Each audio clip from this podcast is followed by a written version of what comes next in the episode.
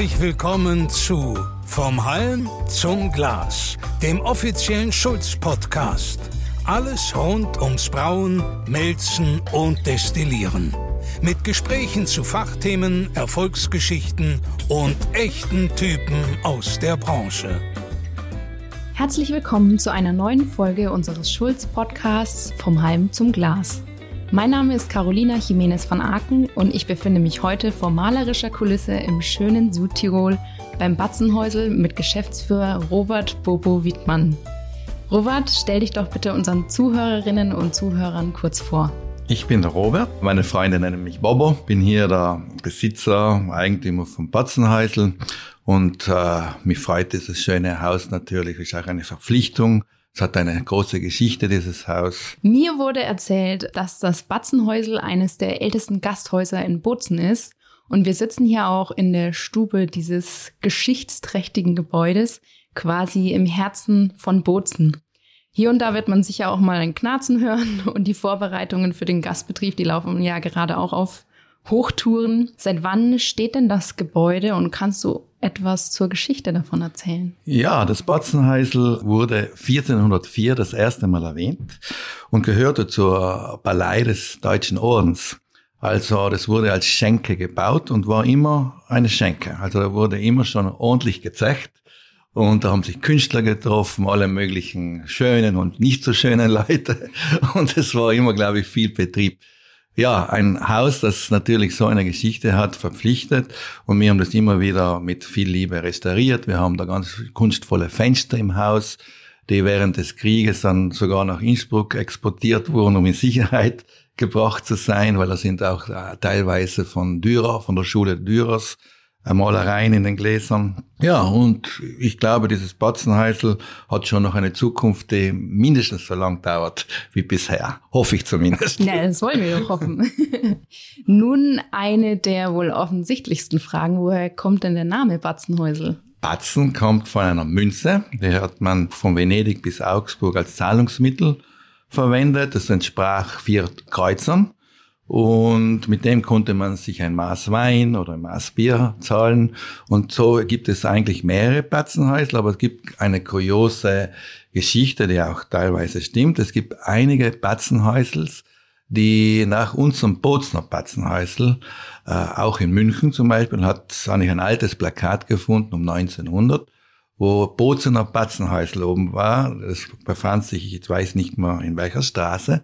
Aber also in München gab es ein Bozener Batzen, also so bekannt war dieses Gasthaus in Europa.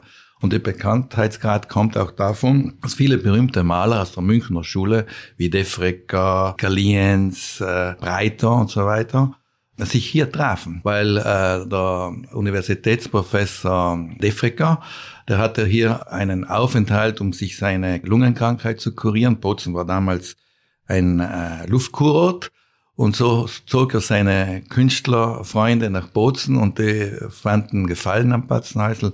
Und so wurde das ein Künstlertreff. Und so wurde es aber auch in ganz Europa und Deutschland ein sehr bekanntes Gasthaus.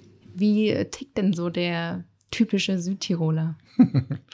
ja, also da muss man ein bisschen unterscheiden. Es gibt die deutschen Südtiroler und es gibt die italienischen Südtiroler. Aber da muss man auch so sagen, Mittlerweile gibt es schon so etwas, auch bei deutschsprachigen und italienischsprachigen, wie eine gemeinsame Südtiroler Identität unter Anführungszeichen. Es sind natürlich verschiedene Kulturen, die aufeinandertreffen, auch eine verschiedene Geschichte und über Generationen war schon auch eine konfliktbehaftete Situation.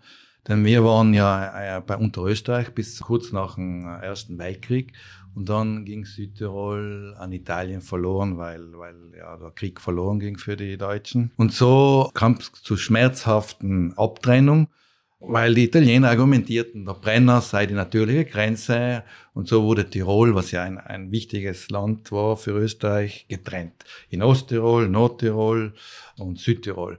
Osttirol gehört weiterhin verwaltungsmäßig zu Nordtirol, aber man muss sich vorstellen, um damit ein Nordtiroler nach Osttirol kommt, muss er nach Südtirol reisen, um ins gleiche Bundesland zu kommen.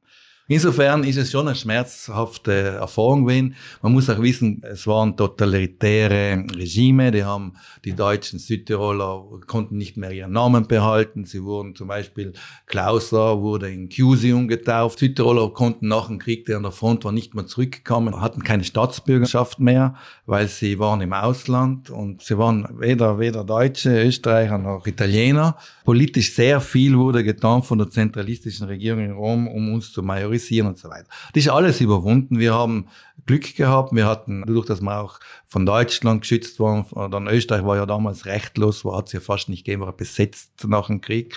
Also unser Fürsprecher war eigentlich Deutschland und auch die Engländer. Und so hatten wir, haben wir das Glück gehabt, eine Autonomie zu erreichen. Und diese Autonomie, muss ich auch ganz ehrlich sagen, haben wir auch wieder Glück, dass wir italienisches Kulturvolk, weil Italiener sind ein Kulturvolk, die vielleicht nicht so hart sind und oft auch flexibler sind als vielleicht andere Kulturen und uns eigentlich eine sehr gute Autonomie auch gewährt haben, die natürlich aber auch gut eingefädelt war, weil wir immer gute Grundlage ausgearbeitet haben, die wir dann über die Jahre in harten Verhandlungen, aber auch in schmerzhaften Erfahrungen, weil wir hatten auch eine Zeit, wo es da Bombenattentate gab, wo Strommasten gesprengt wurden und so weiter.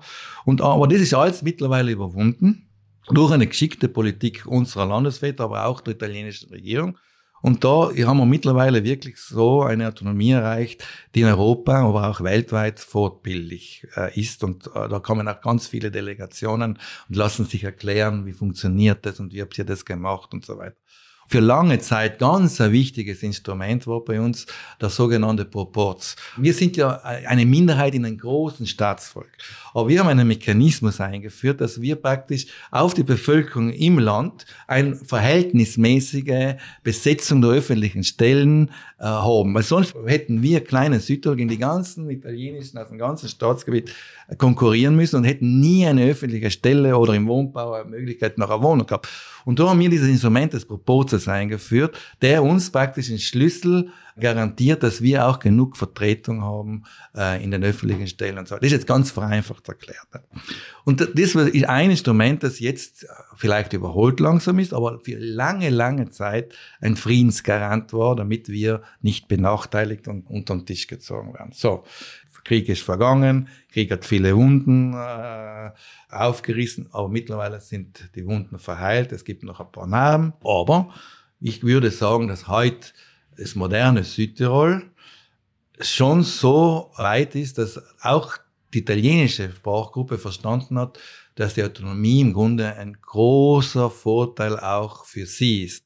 Und so entwickelt sich da auch ganz eine andere Dynamik.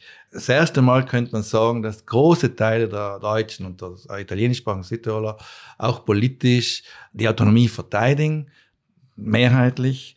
Dann gibt's immer Randgruppen, die immer probieren, polarisieren, wie überall leider. Aber es ist jetzt auch zwischen den Jungen, die viel europäischer geworden sind, wo es nicht mehr so regional ist, wo sie reisen, wo sie sehen, es gibt oft verschiedene Kulturen, die aufeinandertreffen. Also da ist auch jetzt Interesse entstanden. Und das gibt natürlich uns schon eine neue Kraft und neue Perspektiven. Also ich würde sagen, es gibt so etwas wie die neue Südtiroler Identität, die die Jungen heute äh, in sich tragen. Also das ist ein großer Schritt nach vorne. Ja. Wenn du aufs Land gehst, dann siehst du hauptsächlich äh, deutsche Realität, eine österreichische Realität. Das ist so wie in Bayern. Wir sind ja Bajuwaren eigentlich, ja, wir Südtiroler. Es gibt ein paar Täler, wo alle Männer sind. Das ist so wie die Franken und die Bayern. ich sag, aber genau, das muss man auch noch sagen. Das wissen auch viele nicht. Wir haben auch wie die Schweiz eine dritte Volksgruppe. Das sind die Ladiner. Das sind alte rätoromanische äh, Minderheit. Die haben sich praktisch äh, in die Täler zurückgezogen und die haben auch Autonomie-Status. Wir haben ja drei Landessprachen. Wir haben Italienisch, Deutsch und Ladinisch. Also und diese äh, ladinischsprachige Bevölkerung ist eigentlich die älteste Bevölkerung in unserem Land. Die sind noch vor den Bajuwaren und so bei uns im Land angesiedelt und die sprechen eine eigene Sprache, nicht eine Dialekt, sondern eine eigene Sprache. Ladinisch, das ist Grön, Alta Badia, Buchenstein und Detailer. Und das sind natürlich auch vom Autonomiepolitischen immer auf unserer Seite gewesen. Also die haben sich als Südtiroler empfunden und die haben genauso um ihre Rechte kämpfen müssen, weil die waren genauso in Gefahr, dass sie majorisiert werden von der italienischen Staatsbevölkerung. Also das muss man auch wissen. Vision, Mission, Werte. Ja, also auf der Fahrt hierher habe ich auch schon einige Weinberge bewundern dürfen. Und wenn man an Südtirol denkt, dann kommt einem ja auch nicht sofort das Thema Bier in den Sinn. Was war denn damals so der ausschlaggebende Punkt, wo du gesagt hast, hier baue ich jetzt eine Brauerei? Ja, in der Wahrnehmung wird es stimmen für einen Deutschen, weil wir auch viel Wein haben. Aber auch in Franken gibt es Weingegenden und wo dann auch Bier getrunken wird und nicht nur Wein.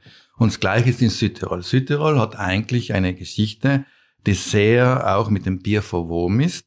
Wir hatten zum Beispiel um die Jahrhundertwende hatten wir über 35 Brauereien in verschiedensten Tälern. Wir hatten Melzereien, wir hatten Hopfenanbau, wir hatten Getreideanbau.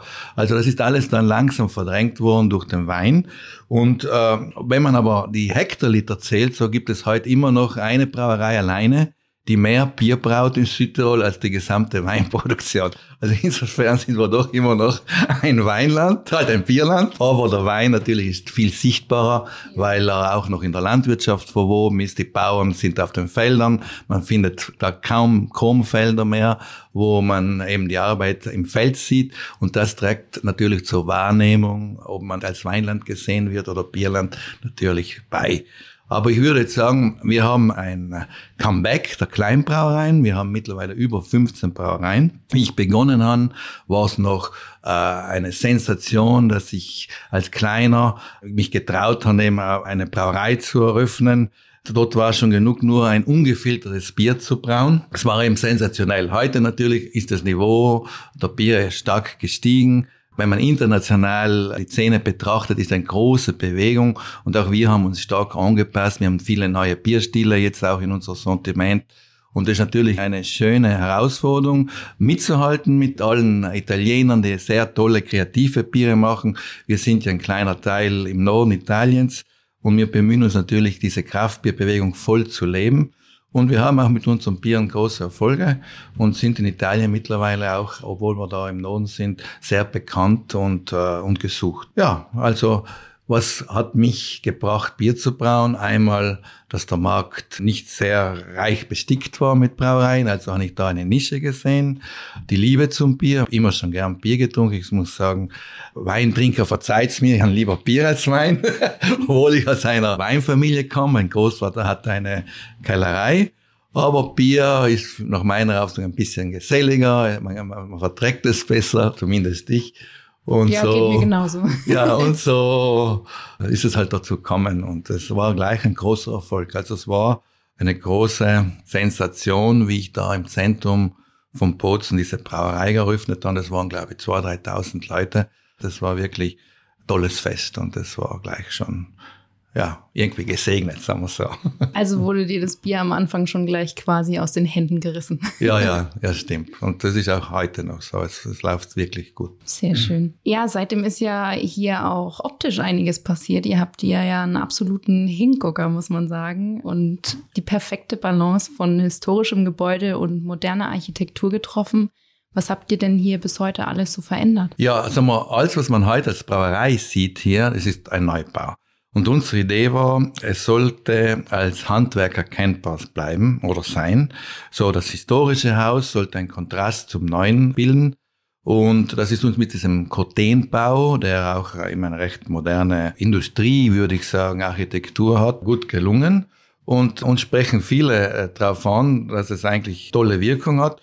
Und natürlich geht es nicht nur um die Wirkung, aber es ist auch funktionell in dem Sinn, dass wir in der Stadt sind und da aus wenig Raum die maximale Verfügbarkeit geschaffen haben. Natürlich, die Braumeister bleiben jung. Sie müssen von, äh, glaube mindestens 30 Meter auf und ab rennen. Wir haben dann mal relativ viel automatisiert und so weiter. Aber die Braumeister sind ja äh, recht gut in Form. Sie arbeiten halt statt mit normalen Arbeitsschuhen mit Turnschuhen, damit sie ein bisschen schneller sind. Und so ist das eigentlich recht eine spannende Geschichte. Natürlich, äh, wenn sie mal älter werden, werden wir sie halt dann in Pension schicken und wieder Junge engagieren müssen. Hoffentlich hören die das nicht. ja, ich muss sagen, ihr habt hier wirklich eine einzigartige Location. Auch der Biergarten mit dem Blick auf die Berge und aufs Kupfersudhaus ist wirklich genial. Du hast uns auch vorhin kurz euren neuen Keller mit den Holzfässern und den Veranstaltungsraum gezeigt. Welche Veranstaltungen finden hier denn so zu Nicht-Corona-Zeiten statt? Ja, also der Raum direkt unter dem Biergarten, Da wird alles Mögliche gemacht. Ich sage immer Kraut und Ruhm. Wir haben Kabarets zum Beispiel, wir haben eine eigene Bühne gegründet, die Batzenbühne, die hat äh, einmal im Jahr Saison und dann mit ihrer Produktion geht sie durch ganz Südtirol, immer mit dem Namen Batzenbühne, ist natürlich auch ein Werbeträger, aber sind auch junge, tolle Künstler, die dann ihr Können äh, zeigen. Und das ist natürlich wichtig, dass Kultur auch in ein Gasthaus stattfinden kann und gefördert wird. Wir haben Konzerte, wir haben das Südtiroler Jazz Festival zu Gast. Wir haben aber auch Fortbildungen, zum Beispiel wir haben die Südtiroler Bierakademie direkt im Haus, da werden die Fortbildungen gemacht. Wir haben auch Dömens im Haus, die Kurse abhält zum Biersommelier. Also es gibt auch einen länderübergreifende Biersommelier-Ausbildung und da ist ein Teil des Ausbildungsprogramms hier in unserem Haus. Und ja, wir haben wirklich viele, viele Sachen, die da unten äh, passieren. Und es kocht so richtig oft da unten. Also sind wirklich tolle, interessante Leute. Und es passt und bereichert ein Wirtshaus sehr, wenn man Kultur eben mit Genuss verbinden kann. Ja, das habt ihr hier auch sehr schön geschaffen. Wie macht ihr das eigentlich? Wir kommen jetzt endlich mal zu euren Bieren. Ihr seid ja, wie du schon angesprochen hast, wahnsinnig erfolgreich und habt auch schon einige Preise abgeräumt. Mit wie vielen Sorten habt ihr denn ursprünglich begonnen? Also begonnen haben wir ursprünglich mit fünf Sorten. Und da kann ich gleich sagen, es war ein Vienna, es war ein bayerisches Dunkel, es war ein Weizen, es war ein Urporter und es waren dann noch so Saisonsbiere wie entweder ein Bock, je nachdem. Das erste, glaube ich, Spezialbier war ein Bock. Und dann haben wir aber sehr bald gesehen, wir wollen mehr. Und zwar auch um den Braumeister und den Job interessant zu halten, indem sie ihre Kreativität ausspielen können und neue Bierstile immer wieder kreieren haben sie natürlich ganz andere Motivation zur Arbeit zu gehen, als wenn immer der gleiche Bierstil nur gebraut wird. Und das ist für mich ganz ein wichtiges Anliegen. Kreativität, das hat auch die vorige Frage von dir, Kultur, das hat ja auch mit Kultur zu tun. Und je mehr ich mich entfalten kann, jeder Mensch sich entfalten kann, so besser ist dann am Ende sicher auch das Ergebnis und das Produkt und die Freude. Es ist ganz, ganz wichtig, den Beruf am Leben zu halten. Und auch für den Kunden ist es toll. Der Kunde kommt, fragt, was habt ihr Neues? Und dann sagen die Braumeister, wir haben da jetzt ein tolles Blueberry Ale oder wir haben ein Sour Ale, ein Gose oder was auch immer. Oder auch jetzt brauchen wir Italian Grape Ales mit Traminer Trauben das ist natürlich eine schöne Verbindung in Südtirol, wird ihr genannt. Italian Grape ist der erste internationale Bierstil, der italienische Bierstil, der eben international anerkannt ist. Und das ist natürlich ein Bierstil, der auch gewisse Verpflichtungen mit sich bringt. Wir wollen dort natürlich gut sein, müssen da mit sehr gutem Traubenmaterial arbeiten, um auch tolle Biere zu machen. Da haben wir auch schon Preise gewonnen mit diesem Bier. Und das ist natürlich eine große Freude und Genugtuung, wenn man auch Erfolge feiern kann. Nicht nur eben, wie gesagt, für uns als Unternehmer, als Brauer, sondern auch für den Kunden ist eine Bestätigung, wenn sie wissen, sie trinken gut in diesem Haus. Ja, und so ist das entstanden, dass man mittlerweile über 22 verschiedene Biere macht. Ich würde sogar sagen, glaube ich, fast 30 mittlerweile, wenn wir die Saisonsbiere mitrechnen, abwechselnd. Aber konstant haben wir so an die 20, 22 Biere im Haus. 16 werden davon immer am Fass aufgeschenkt. Und es geht von wirklich ganz einem breiten Spektrum von ganz traditionellen Wiener Lagerbieren bis hin zu IPAs, Barleyweins, Gose, eben diesen Italian Grape Ale Stil, Saisonbiere, belgische, Fruchtbiere mit exotischen Früchten wie Assimina, Pau Pau. Das sind Früchte, die man fast nicht kennt, aber da gibt's auch Bauern, die sie in Südtirol anpflanzen. Da haben wir den letzten Biobau gefunden, der diese Frucht nicht erfunden, aber von Amerika importiert hat. Und da haben wir diese dann halt gleich in ein Bier verwandelt und so weiter. Also es ist sehr, sehr spannend, wenn man das Kreative und sich auf die Suche machen kann, um zu sagen, jetzt machen wir etwas Neues. Und natürlich muss es dann auch schmecken, weil nur etwas Neues machen, ohne dass es schmeckt, ist auch nicht das Wahre. Wie haben dann eure Gäste zu Beginn auf die etwas ungewöhnlicheren Sorten reagiert? Und gab es auch ein Spezialbier, das so richtig eingeschlagen hat? Ja, interessanterweise da, hole ich jetzt ein bisschen weiter aus. Also das Vienna war mal das erste Bier, wo wir gesagt haben, wir brauchen ein Bier, das verhaftet ist mit der Geschichte unseres Landes. Wir waren ja bei Österreich früher und so haben wir entschlossen, nicht das klassische Münchner Helle zu brauen, was bei uns eigentlich sehr populär ist, sondern wir haben gesagt, nein, wir knüpfen unsere Geschichte an und äh, haben dann recherchiert, haben gesehen, es ist das Wiener Lager von Anton Dreher erfunden und geprägt das wäre eigentlich eine schöne Alternative zum äh, Münchner Helden. Und so haben wir das gemacht und wurde eigentlich Erfolg. Aber wir haben schon gesehen, dieses Bier braucht schon ein bisschen mehr Kommunikation. Ist also nicht ganz so massentauglich wie das Münchner Hell, aber das Münchner Hell ist ein bisschen einfacher, hat weniger Malzkörper und so weiter. Aber das Bier hat sich dann gut durchgesetzt und hat genau perfekt zu unserem Target gepasst, zu unserer Idee. Wir wollen nicht wie alles sein, wir wollen uns auch schon im, im sagen wir, unter Anführungszeichen Hauptprodukt oder Mainstream-Produkt ein bisschen abheben von den anderen Brauereien. Danach, was für mich eine große Überraschung ist, zum Beispiel das Gose, habe ich mir gedacht, so jetzt ein Sauerbier, Koriander, Salz, das wird vielleicht nicht so einschlagen. Es war ein Riesenerfolg und ist heute noch ein Riesenerfolg, ist auch eins unserer meist ausgezeichneten Biere. Und das trinken vor allem junge Frauen. Also sehr, sehr interessant. Es ist fast so wie ein, in Deutschland sagt man ein Mischgetränk, also mit Limonade und Bier. Aber das ist klassisches Bier, aber es hat so ein bisschen diese Funktion. Es ist durstlöschend, es hat Elektrolyte durch die Salzigkeit und so weiter. Und das ist wirklich im Sommer ein absoluter Renner. Dann ist diese ganzen Fruchtbiere sind auch äh, sehr, sehr interessant. Zum Beispiel gesehen, wenn Biere mit einer knallroten Farbe auf den Tisch kommen und der Nachbar sieht dieses rote Bier, dann sagt, was ist das? Ich mag das auch. Dann trinken sie es und auch wenn es sauer ist, weil, weil wir oft auch saure Fruchtbiere haben, dann ist es so, dass das natürlich bekannt wird. Ich muss schon sagen, in Südtirol haben wir schon ein Verständnis für Lebensmittel. Wir sind schon ein Genussland wo die Leute relativ offen sind in ihrer Mentalität und äh, interessiert sind am Neuen. Und das hilft uns natürlich sehr. Nicht?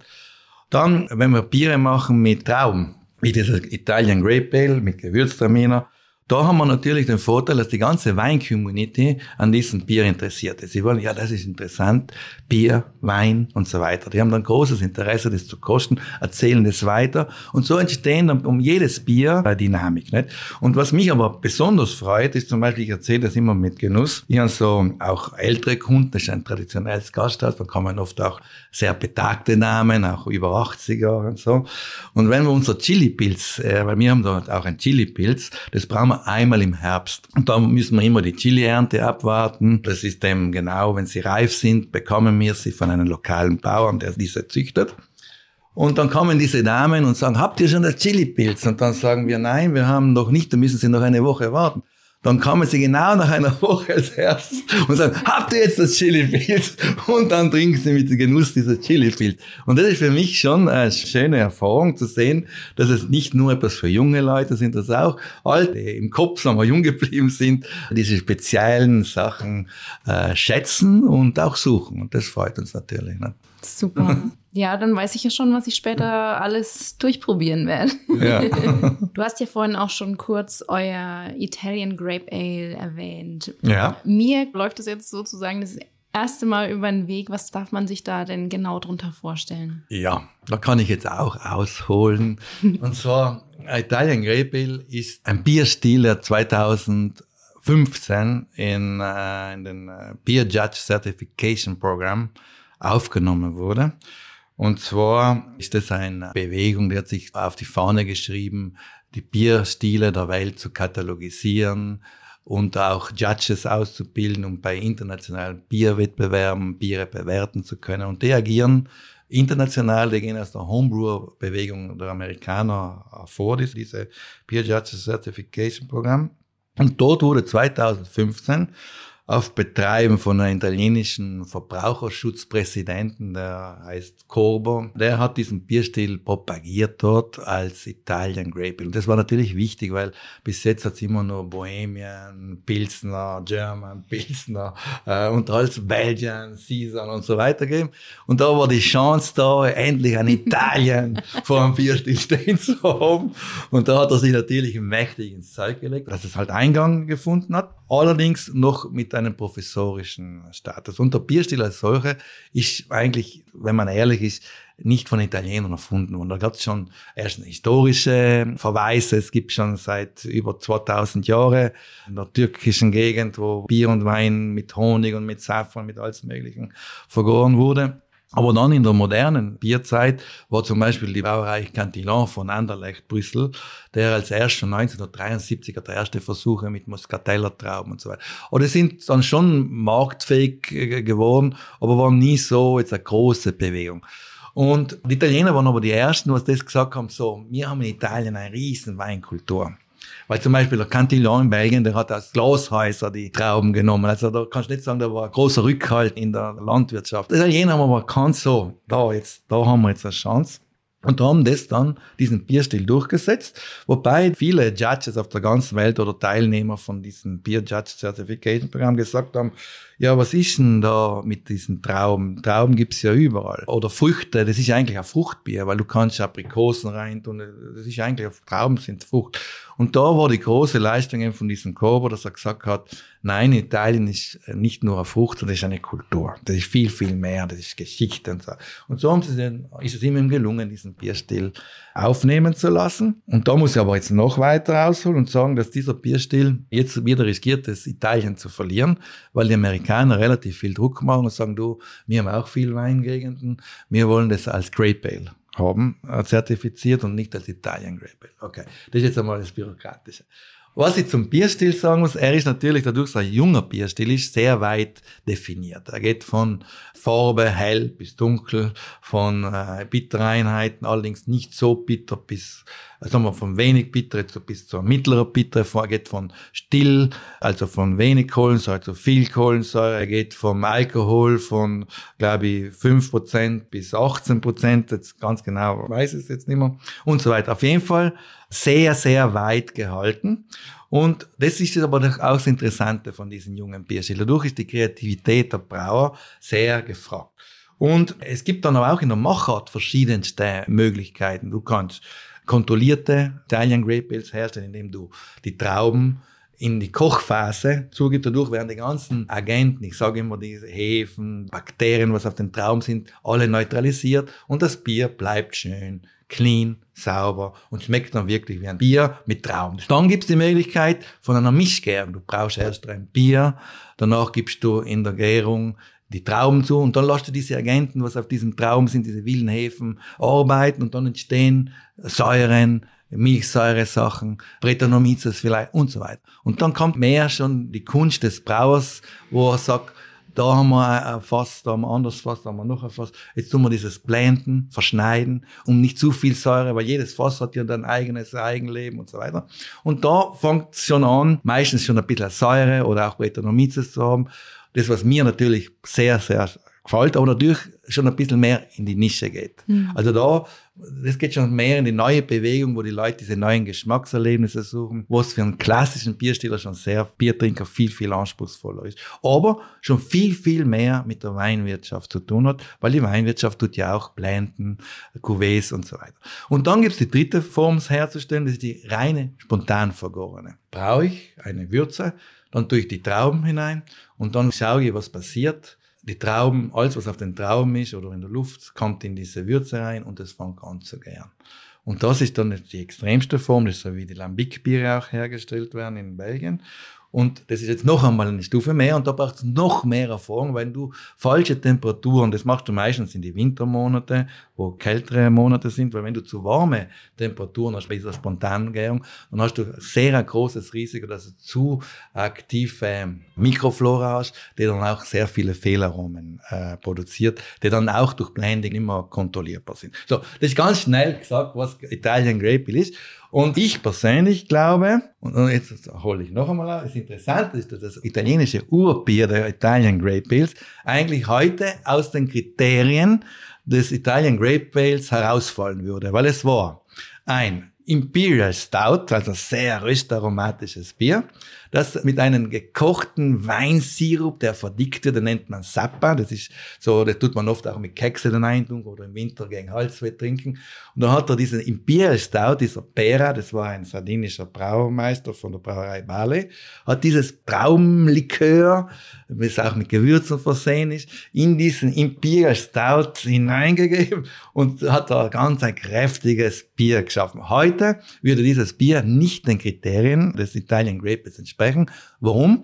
Weil Röstaromen nicht erwünscht sind in der Definition von Italian Grape. So, was ist die Zukunft dieses Bierstils? Wenn du mich fragst, ich sehe die große Herausforderung, die große Zukunft in den sauren Varianten, in den gemischt vergorenen und in den spontan vergorenen. In den anderen würde ich sagen, ist es zu wenig eigenständig, um zu sagen, das ist wirklich ein Italian Grape Ale oder ein Grape Ale, weil dort kommt eher der Fruchtzucker-Variante, äh, so dass eher in Richtung Fruchtbier. Da glaube ich, dort wird sich's nicht durchsetzen, das als eigener Bierstil. Entgegen in der Sauer-Variante könnte man vorstellen, dass es als Italian Grape Ale die Verbindung mit Wein, mit Grapes rechtfertigt. Dort, glaube ich, hat es Bestand, hoffe ich zumindest. Und dort sehe ich auch die Faszination dieses Bierstils.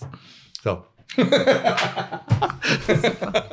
was ist denn sozusagen euer Erfolgsgeheimnis? Also was macht den Charakter eurer Biere aus? Du hast es vorhin schon angesprochen, dass man hier ja wirklich hauptsächlich den Weinanbau sieht. Sind es bei euch die Rohstoffe? Wo bekommt ihr die überhaupt her?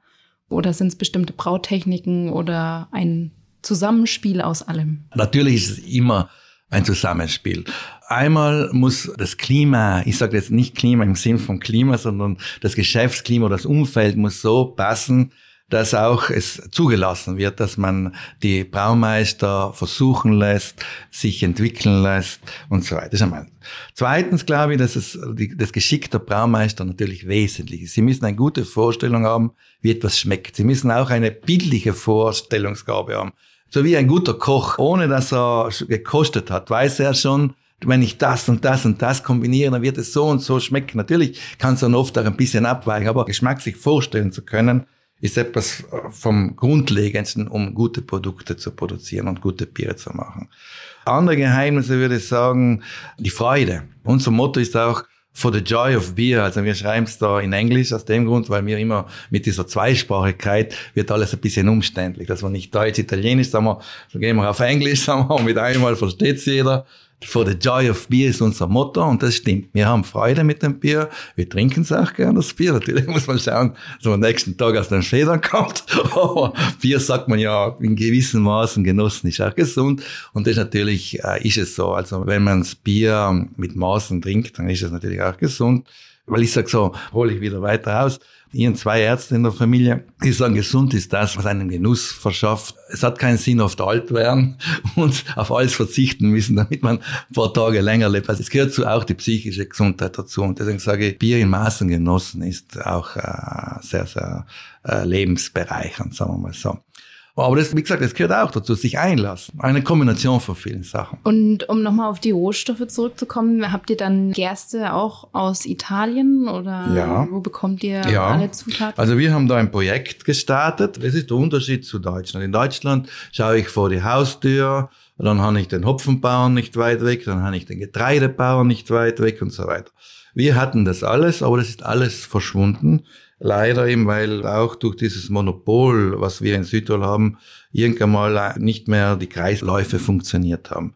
Und dann ist uns die Idee gekommen, wir könnten eigentlich wieder diese Kreisläufe anstoßen. Und da haben wir eigentlich mit zwei Bauern ein Projekt gestartet, das mittlerweile schon auf über zehn Bauern ausgebaut wurde. Und jetzt hat jede Brauerei in Südtirol die Möglichkeit, Südtiroler Getreide zu beziehen.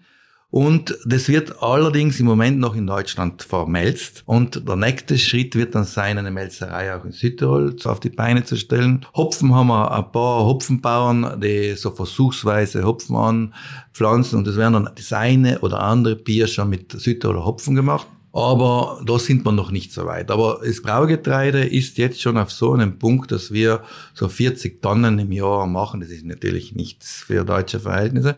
Aber da hat jede Brauerei die Möglichkeit, ein Südtiroler Braugetreide ein Bier zu machen. Und äh, wir haben dann noch einen Clou dazu. Wir haben Kriterien erstellt, um dieses Bier dann Südtirol Qualität zu nennen. Da gibt es ein eigenes Kriterienheft, wo drinnen steht, was sind die Voraussetzungen, damit ich dieses Qualitätssiegel Südtirol verwenden darf. Und da haben wir eben drinnen Südtiroler Wasser in Südtiroler hergestellt, Südtiroler Braugetreide und so weiter. Und das funktioniert gut, weil da habe ich praktisch einen Mehrwert, wenn ich das Südtiroler Braugetreide verwende, dass ich auf der anderen Seite dieses Logo verwenden kann, das nicht nur von uns äh, beworben wird, sondern das gilt ja auch für andere Südtiroler Produkte, Honig und so weiter. Und da gibt es eine zentrale Stelle im Land, die dieses Qualitätszeichen bewirbt. Also da haben wir eindeutig einen Nährwert und dadurch wird die Motivation vergrößert, mit Südtiroler Getreide, Biere zu brauen. Und die werden jetzt immer mehr. Also wir haben jetzt mittlerweile schon drei Südtiroler Biere mit Braugetreide aus Südtirol mit dem Qualitätszeichen. Andere haben auch fix eines im Sortiment und es wird jetzt immer mehr und das ist gut so. Ja, sehr gut. Da müssen die Konsumenten am Ende natürlich auch genau, wo es herkommt. Ja. Sehr schön. Ich habe gesehen, du bist ja auch Juror beim European Beer Star. Ihr probiert ja so viele unterschiedliche Sachen aus. Gibt es dann trotzdem bei dieser Blindverkostung noch Biere, die dich so richtig überraschen? Ja, immer wieder. Also ich muss sagen, vor allem die Kreativität der Brauer überrascht mich auch immer. Aber da würde ich sagen, das ist nicht einmal das Überraschendste. Am meisten überrascht mich, mit welcher Harmonie oft Biere gebraut sind. Also wo du einfach siehst, da spielen die verschiedenen Komponenten zwischen Säure, äh, Süße, Hopfengabe und zwar so perfekt zusammen, dass oft von einer Kategorie, sagen wir, sechs Biere am Tisch und ein sticht so gewaltig heraus in der Harmonie, dass ich sage, was ist da jetzt passiert? Da war Zauberhand im Spiel. Das, aber das ist auch kein Paar. Und weil zum Beispiel der Bierster ist ja ein Konsumentenwettbewerb, wo du aus der Sicht des Konsumenten das beurteilen musst. Und da sind einfach interessant, so wie wenn ich verschiedene Strudel auf dem Tisch habe, von der Großmutter von dir, der Großmutter von mir, der Großmutter von ihm und so weiter. Und da wird jeder Strudel vielleicht gut sein, aber jeder ist anders. Und überall äh, erkennst du die Handschrift, das Rezept der Familie und so weiter. Und so ist auch beim Bier. Und das ist natürlich faszinierend. Und ich natürlich als Juror habe oft schon auch dann wieder die schwierige Aufgabe. Das gibt oft auch wahnsinnig viel, sehr, sehr gut und harmonische Biere. Und dann ist es sehr schwer zu sagen, da musst du dich auf deinen eigenen Geschmack und auf deine eigene Prägung verlassen. Aber dann gibt's wieder diese äh, Momente, wo du sagst, so, da habe ich jetzt sechs Biere und eins sticht dann so gewaltig heraus. Und das ist für mich dann oft das Überraschendste. Und da kannst du nicht sagen, die anderen sind nicht gut. Aber das eine ist halt übergut, sagen wir so. ja. Ist es dann so, dass du aus sowas dann auch Inspiration schöpfst? Oder sind es mehr die Gäste, die sagen, oh, macht ihr nicht vielleicht bald mal ein Bier mit dem und dem Rohstoff? Oder wie kommt es zustande? Ich würde sagen, die Gäste berichten äh, mittlerweile. Heute war ich dort, dann dieses Bier getrunken und so. Aber äh, wir sind schon immer auf der Suche, jetzt nicht der Suche willens, aber ganz einfach, weil wir Lust haben, etwas Neues zu probieren und so weiter. Und da, ja, zum Beispiel, der ganz der tiefste Keller, wo ihr heute auch wart, das ist unser Versuchskeller. Da kann der Braumeister, der sagt so, ich habe eine Idee, ich mag jetzt das und das machen. Ich habe drei Braumeister. Und da war, jeder kann seinen Kopf und seine Fantasie einbringen und dort Biere brauen. Und dann äh, haben wir das große Glück, im Haus die Jury zu haben, die Kunden, die sagen, schmeckt's oder schmeckt's nicht. Also du siehst ja an den Verkaufszahlen dann. Ja. Und wenn dann ein Produkt gut ist und gut ankommt, dann wird es noch einmal gebraut und noch einmal gebraut. Und so ist es halt. Da haben wir halt jetzt mittlerweile über 30 Biersorten. Das heißt, sie haben einen guten Output. Also wir haben Erfolg mit den Bieren, was die Braumeister unten machen. Die kann man auch gut an. Das will ich noch mit sagen. Ja, allerdings. Das sieht man auch.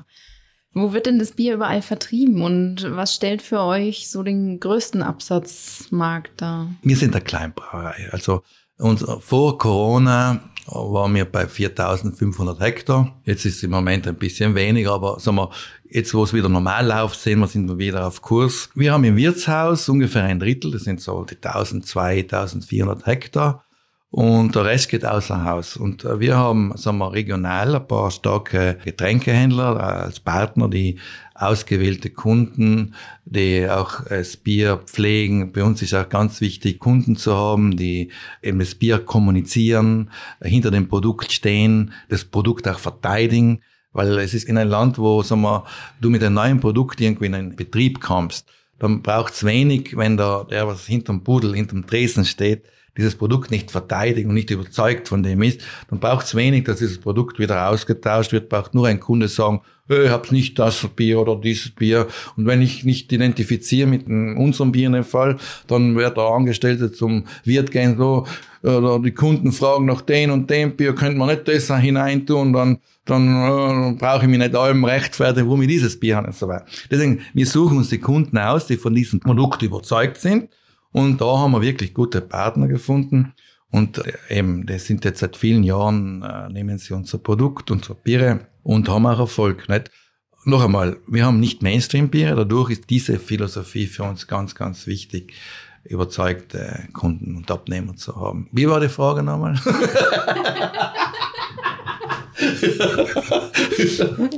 ja, im Grunde genommen hast du sie eigentlich größtenteils schon beantwortet.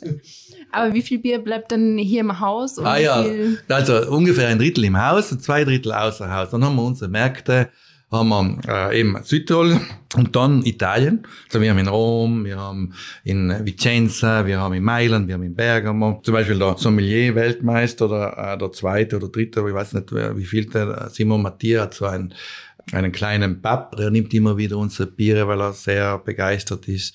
Wir haben auch schon nach London exportiert und so weiter, auch nach Polen, äh, in die Tschechei, Deutschland, Österreich.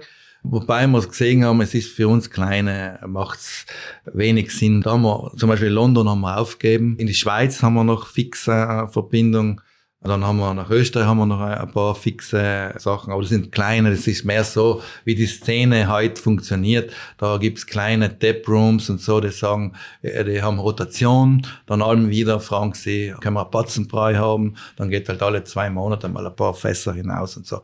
Aber das ist doch wichtig für uns Kleinen in der Szene immer wieder präsent zu sein, bekannt zu sein, weil es macht Marke.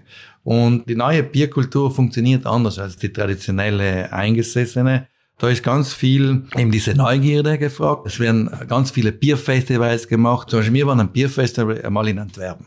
Wir haben keine kommerziellen Verbindungen nach Antwerpen, nicht. Wir waren oben die Stars. Die haben uns schon gekannt. Also alle sind gekommen. Vienarilla, Vienarilla, Vienarilla. Wir haben so ein hopfengestopftes Vienna. Das sind alle schon mit offenen ähm, App auf dem Handy und haben dann ihre Kommentare hineingeschrieben. Und wir haben gedacht, was ist jetzt passiert? Ich war noch nie in Antwerpen und sie wissen, wer wir sind. Und das ist, das ist interessant. Die neue Szene funktioniert total anders so, ja, die neuen Medien, heute machen wir da einen Podcast, es war vor ein paar Jahren noch, hast da Geräte gebraucht, dass der ganze Raum voll ist mit, mit Millionen teuren Geräten und heute ist das alles viel, so ist es auch in der Bierszene. Ja, aber das ist doch, das ist doch gerade das Schöne, wenn man ja. gekannt wird ja, und es gar nicht erwartet. Ich kann mich noch gut erinnern, ihr wart auch schon öfter mit eurem Bier bei unserem Bierfestival mhm. vertreten und die Flaschen, die waren schnell leer. Ja, fein. Willibecher oder Sommelierglas? Für was entscheidest du dich? ja, aber da muss man auch wieder differenzieren, nicht? weil es gibt oft Biere, die eindeutig im Willibecher besser schmecken als im Sommelierglas. Man muss auch beim Sommelierglas sagen, das Sommelierglas ist eigentlich ein Kompromiss. Sommelierglas ist ein Verkostungsglas, das für möglichst viele Biere geeignet sein sollte, einen recht guten Durchschnitt der Geschmacksaromen freizugeben, sagen wir so. Aber wenn ich jetzt spezifisch für jedes Bier mir ein Glas aussuchen könnte, da würde ich Willi Becher würde ich hernehmen um ein Münchner Helles, um ein bayerisches Dunkels. Um, äh, wenn ich kein anderes habe, würde ich auch noch sagen, äh, auch noch ein Porterbier und so weiter. Ein Bockbier kann ich mir auch dort gut vorstellen. Wobei beim Bock könnte ich schon ein bisschen mehr in ein breiteres Glas vorstellen. Und, und, und. Ein Pilz würde ich sagen, wenn ich nur ein Willibecher und ein Sommelierglas habe, dann nehme ich lieber den Willibecher, weil es länger, höher und schmäler ist und dadurch diese, diese Bitteraromen besser am Gaumen auftreffen, wo sie auftreffen sollen. Aber wenn ich jetzt sage, ich habe x viele verschiedene Gläser zur Auswahl, dann würde ich sagen, ein Pilz braucht seine Tulpe, ein belgisches Trappistenbier braucht einen breiten Kelch. Ein Weizenglas muss möglichst hoch sein, um die Kohlensäure und diese Bananenaromen und Gewürzneicharomen nach oben zu tragen und so weiter. Das ist auch wie mit dem Wein. Also das ist auch etwas, wo wir von der Bierwelt etwas dazulernen müssen. Der Wein hat für jeder, hat für Sekt dieses schmale Flut hat für die aromatischen Weißweine schon ein bisschen breitere, für die nicht so aromatischen ein bisschen weniger breite Kelche und Tulpen auch.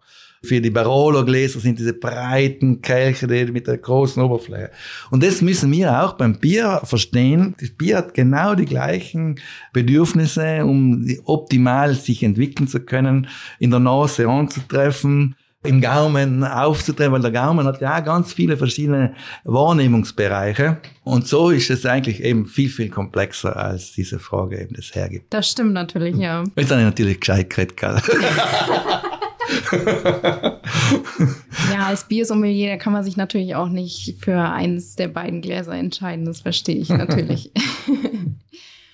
Was sind denn so für die Zukunft eure Pläne? Was wollt ihr noch so erreichen? Welche Bierstile wollt ihr vielleicht noch ausprobieren? Kannst du uns da schon so einen kleinen Ausblick geben? Ja, also wir wollen mehr Biere machen, die mit Südtiroler Getreide gemacht sind. Das ist sicher ein Anliegen. Zweitens sehe ich ein sehr großes Potenzial bei Fruchtbieren. Also da auch in Südtirol, wo wir sehr viel äh, verschiedene Früchte haben, von Kirschen, Marillen, Pfirsich und alles mögliche, Feigen und so weiter, glaube ich, dass diese ganze Kombination Südtirol-Getreide mit Südtiroler Früchten ein Projekt sein könnte und von dem bin ich eigentlich überzeugt, dass irgendwie ein neues Trinkerlebnis eröffnet und auch somit neue Kunden uns bringt und eben äh, den Biermarkt oder das Biererlebnis bereichert. Von dem bin ich überzeugt. Wir wollen gut sein, wir wollen Freude bereiten, wir wollen unseren Kunden das Beste geben und so weiter. Ja. Da haben wir schon Ansprüche. Ja, ich denke, das ist auch genau der richtige Ansatz. ja, das war's auch schon wieder mit der heutigen Episode vom Heim zum Glas. Robert, vielen Dank, dass du uns einen Einblick hinter die Kulissen des Batzenhäusels gewährst Hat mich auch sehr gefreut und einen schönen Gruß nach Franken. Nicht Bayern, Franken. Hast du dir sehr gut gemerkt. Sehr schön. Abonniert gerne unseren Kanal, um keine weitere Podcast-Folge mehr zu verpassen. Wir freuen uns natürlich, wenn ihr uns auf unseren Social-Media-Kanälen folgt und selbstverständlich könnt ihr dort auch kommentieren, wen ihr gerne mal als Gast bei Vom Halm zum Glas hören möchtet. Vielen Dank fürs Zuhören und bis bald. Bye bye. Vielen Dank. Alles rund ums Brauen, Melzen und Destillieren. Das war Vom Halm zum Glas, der exklusive Schulz-Podcast. Genusstechnik seit 1677. Made in Bamberg. Weitere Informationen finden Sie auf kasper-schulz.de. Dieser Podcast wurde produziert von Access Visuals, Film- und Videoproduktion aus Bamberg access-visuals.de